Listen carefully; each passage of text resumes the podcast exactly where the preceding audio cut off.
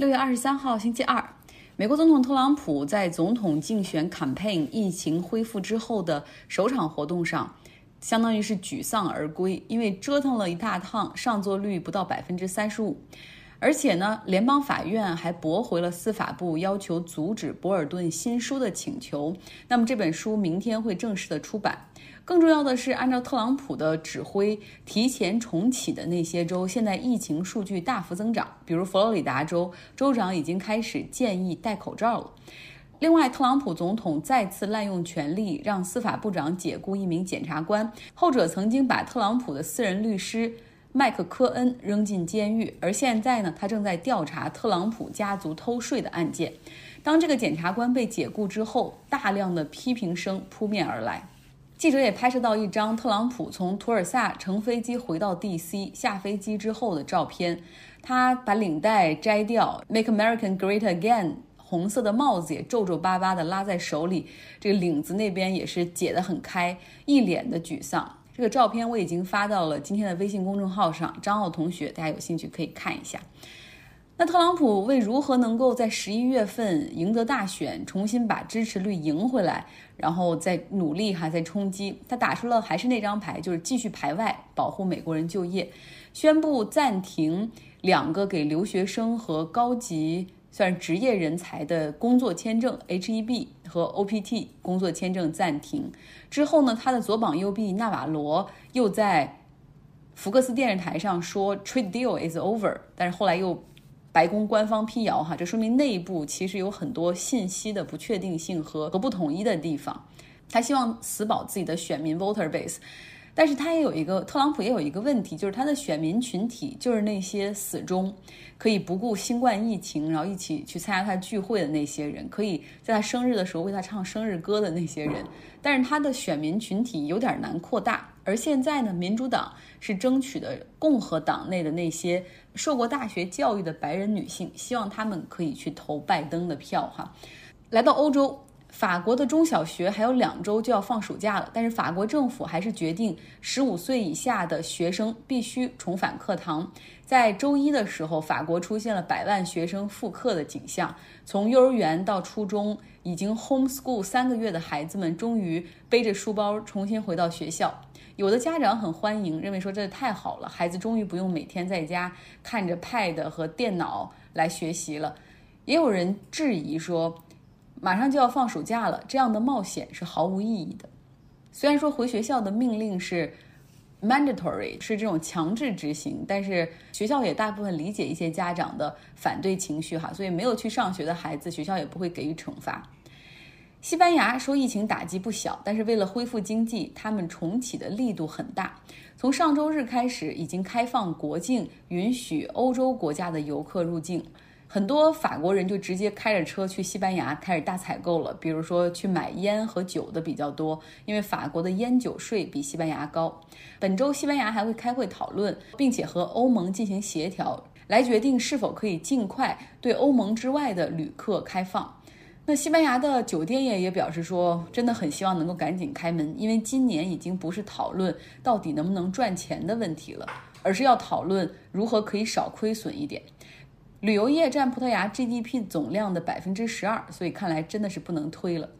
此前呢，西班牙有点纠结哈，如何应该对待已经脱离欧盟的英国呢？他们的人入境是按照欧盟之外的标准，还是按照欧盟国的标准？后来想一想，算了，既然他还在脱欧过渡期，就算他是欧盟国家吧。所以在周末的时候，已经有英国人到西班牙的海岛，像伊比萨去度假晒太阳了。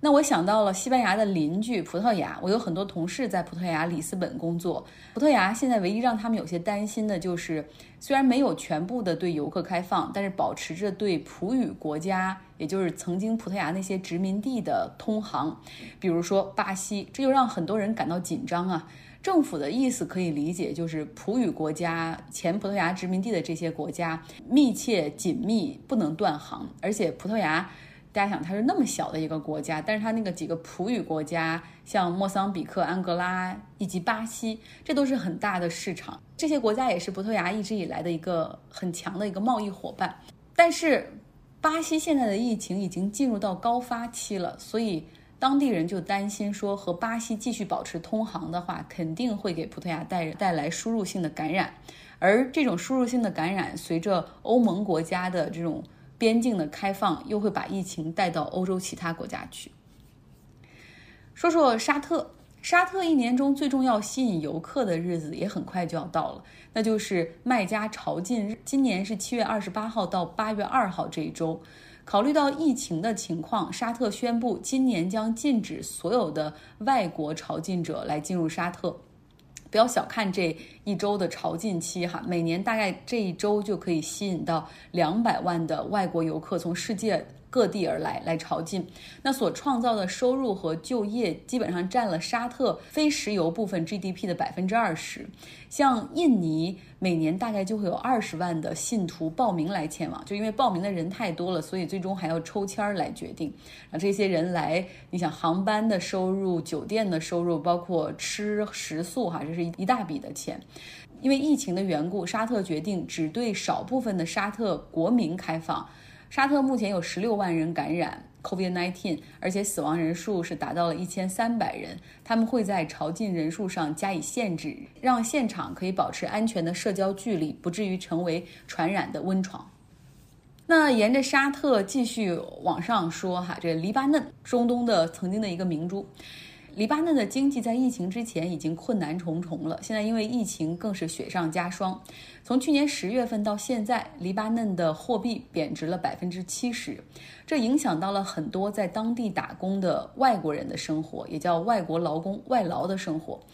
现在他们的首都贝鲁特埃塞俄比亚大使馆。因为疫情处于关闭的状态，但是它门前的人行道上却并不安静。大概有三十多个埃塞俄比亚的妇女就带着自己的行李睡在大使馆门口的路边。他们大部分是过去在黎巴嫩家中做那种就是住在家里的 homestay 的女佣。那现在因为经济不好，这些他们的雇主把这些女佣辞退，然后直接把他们的东西打包好之后，连人带物。用他们的话说，像垃圾一样，就一一起扔到了埃塞俄比亚大使馆门口，说使馆会帮他们解决。可是使馆呢，早就关闭了，也没有开放。在黎巴嫩，现在大概有二十五万的外国劳工，其中埃塞俄比亚人占到十到十五万人，绝大部分是女性。他们的工作除了在服务业打工的，大部分都是在做女佣。在二零一八年的时候，我看过一个电影，相信很多人也看过，叫《何以为家》，讲的是一个黎巴嫩的小男孩 Zan，他的父母把他的妹妹当成商品给卖掉了，他一气之下和这个家庭决裂，哈，离家出走，开始流浪。好不容易遇到了一个好心的埃塞俄比亚的女士，她呢依靠着假的许工作许可在外打工，同时艰难的带着她的孩子。后来因为被发现使用假的工作签证，又被扣押，准备遣返。再结合今天的新闻，我有一个问题哈，就是为什么有这么多的埃塞俄比亚的女性会在黎巴嫩打工呢？所以今天就做了一下小小的研究。如果大家看地图的话，会发现埃塞俄比亚距离中东其实很近，比如说与沙特这些国家基本上只相邻相隔一个红海，而红海又很狭长哈，所以距离非常的近。埃塞俄比亚的人口这些年是迅速的增长，已经超过了一亿人。那当地是工作。机会少，但人很多。同时，农业方面也是地少人多，有机会能够前往国外打工，不仅可以改善生活，甚至可以解决家里人吃饭的问题。很多人打工就是为了往家寄钱。像埃塞俄比亚当地很多地方还没有通电，尤其是在旱季来临的时候。中东很多国家缺少劳动力，他们开放外劳的引进，像沙特、阿联酋、卡塔尔，再比如说今天故事的主要国家黎巴嫩，他们都有一个叫卡法拉 system 这样的一个雇主担保制。也就是说，如果你想聘一个外国人的话，作为雇主可以作为担保人帮这些外劳申请工作签证。但是呢，这个弊端就是一旦工作关系解除的话，这个工作许可、工作签证会立刻失效，这个外劳就必须立刻离开国家。这样的话，就给雇主很大的这种空间，可以尽情的去压低他们的给的价格、给的钱。因为对于来打工的外劳来说，想换工作、换雇主的可能性几乎为零。在黎巴嫩、埃塞俄比亚女佣们，她们每个月的收入大概只有一百五十美元这么少。还有一些雇主因为扣留着这些外劳的护照，不仅不给钱，甚至对一些妇女施以暴力和性侵犯，有的时候逼上绝路，愤然出走。那么这时候，这些埃塞俄比亚的这个女性们就需要办理假的工作签证和护照的地方，然后或者是冒着风险去打黑工。这样的情况下，工钱和工作条件就更难以保障了。那么现在，这些流浪在巴嫩埃塞俄比亚大使馆门前的女性，她们也很希望能够返回家乡。他们的新闻被媒体报道之后，埃塞俄比亚政府说：“哦，可以，我们也可以搞一个包机去接在埃塞俄比亚滞留的这些外劳回国，但是单程的机票需要自己出钱，五百美元。这些钱，说实话，很多人都拿不出来。”好，我们回到亚洲哈。昨天听了生活在缅甸的 Michelle 给我们讲了 stateless 无家可归的罗兴亚人，他们为什么会进入缅甸的若开邦定居生活。那么今天我们来听他们故事的下半部分，这些罗兴亚人如何成了难民，而这场难民危机的债主又是谁呢？那一九七一年呢，第三次印巴战争爆发，在这场战争当中。东巴基斯坦寻求脱离西巴基斯坦，他们寻求民族独立，而且最后也成功了，建成了孟加拉国。所以，我们现在所说的孟加拉，就是东巴基斯坦。我们现在所说的巴基斯坦是以前的西巴基斯坦。哈，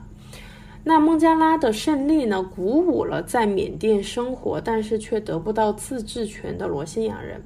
尤其鼓舞了生活在若开地区的罗兴亚人，他们不满于现状，哈，在缅甸就掀起了暴动，想把那个若开地区独立出去，啊，并入他们的故乡东巴基斯坦。这种分离主义让缅甸政府终于对罗兴亚人失去了耐心，哈，于是，在一九七八年的时候，组织了一场三个多月的军事行动。在国内清剿罗兴亚人，这场行动之后，二十多万罗兴亚人就成为了难民。到了一九八二年的时候，以奈温将军为首的军政府颁布了新的国籍法，要求少数民族必须必须提供自己的祖先在一八二三年就生活在缅甸的证据，否则就剥夺其公民的身份。那大家记得我之前说的英国第一次入侵缅甸是什么时候吗？一八二四年，对吧？所以这一举动很明显就是针对英国鼓励迁入若开的穆斯林移民，因为他们不可能能拿出一八二三年就生活在这里的证据。那这个举动也使得生活在缅甸的上百万穆斯林移民就此就失去了去了公民的身份，哈，成为了得不到认可和保障的黑户。到了一九八八年，苏茂政府以苏茂为首的政府上台执政了，颁发了那个三种国民身份证，这三种到现在都还沿用哈，分别是粉色的缅甸公民，这是最高级的；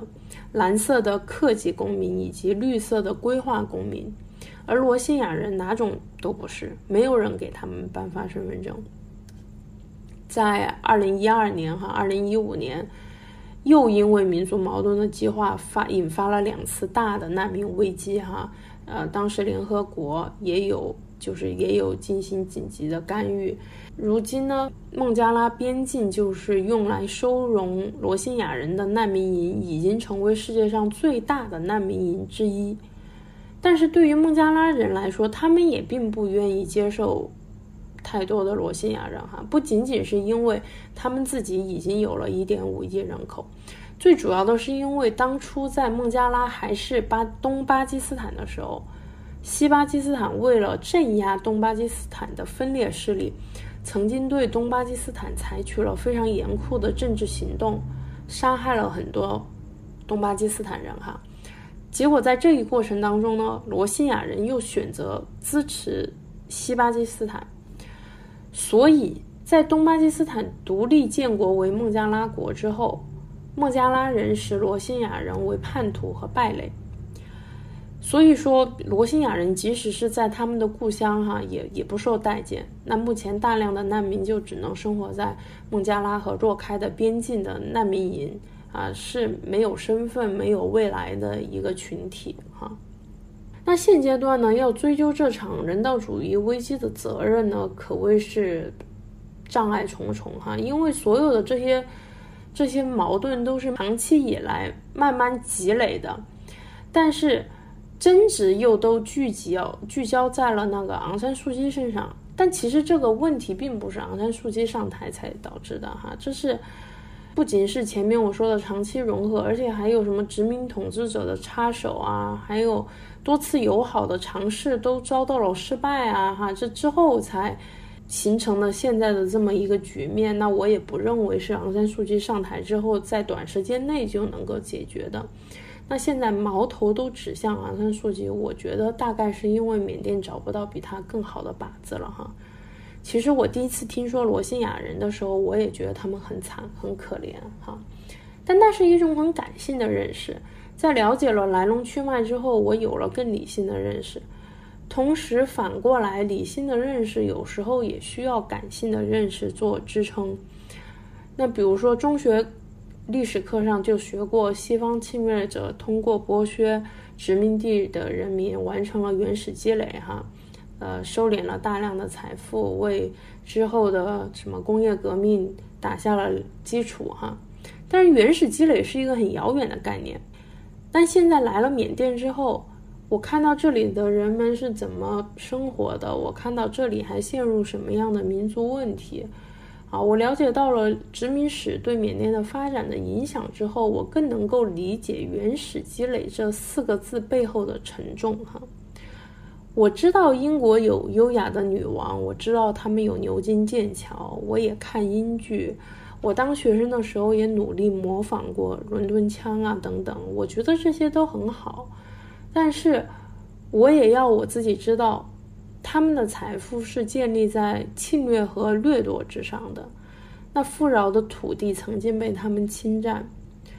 土地主人的生活被他们偷走。为了自己的经济利益、政治利益，全然不顾当地人民的宗教信仰和文化，最终他们失去控制的时候，就说走就走了，留下的烂摊子就让被殖民的人们自己来处理哈，然后美其名曰是还给他们独立。我怀疑这是英国人的阴谋啊，因为他们用这样的方式让缅甸等国家就陷入一些剪不断理还乱的民族问题之中哈。陷入这种经济发展和民主发展的泥潭之中。那虽然，呃，日不落帝国已经辉煌不再，但是别人发展发展不了，或者别人走上一条弯路，能延迟对他们的威胁，或者无法对他们产生威胁。啊，这当然这只是我个人的判断。好，今天的分享就到这里，谢谢大家收听，感谢 Michelle。在全球地缘政治中的很多问题，比如说以色列和巴勒斯坦、印度和巴基斯坦，以及包括我们上周讲过的尼罗河水的归属问题，很多都是英法殖民者给造成的。然后他们结束殖民，一走了之。发生在缅甸的罗兴亚人难民危机，债主很明显就是英国，对吧？但是要想解决这个难民危机，想必英国不会再出头，因为这是你们的国土，现在是你们的问题了，所以。解决仍需要更多当事国的努力哈，以及国际社会的关注。米歇尔所讲的罗兴亚人的完整版本的音频，我今天也放出来了，欢迎大家复听。另外，也希望更多身在国外的小伙伴愿意和我联系，讲一讲你们所生活的国家历史、政治、文化、生活。同时呢，也希望大家一起来回馈像 Michelle、Jessica 这样愿意跟我们分享他们生活、愿意找资料去梳理这些历史的这些朋友。那最好的回馈办法就是把我们的音频分享出去，让他们的故事可以触及到更多人，被更多人听到。好了，今天的节目就是这样，祝大家有一个愉快的周二。我一直都认为，一周中最难的这一天就是周二，过完这一天，周末就不远了，尤其是这一周还有端午假期。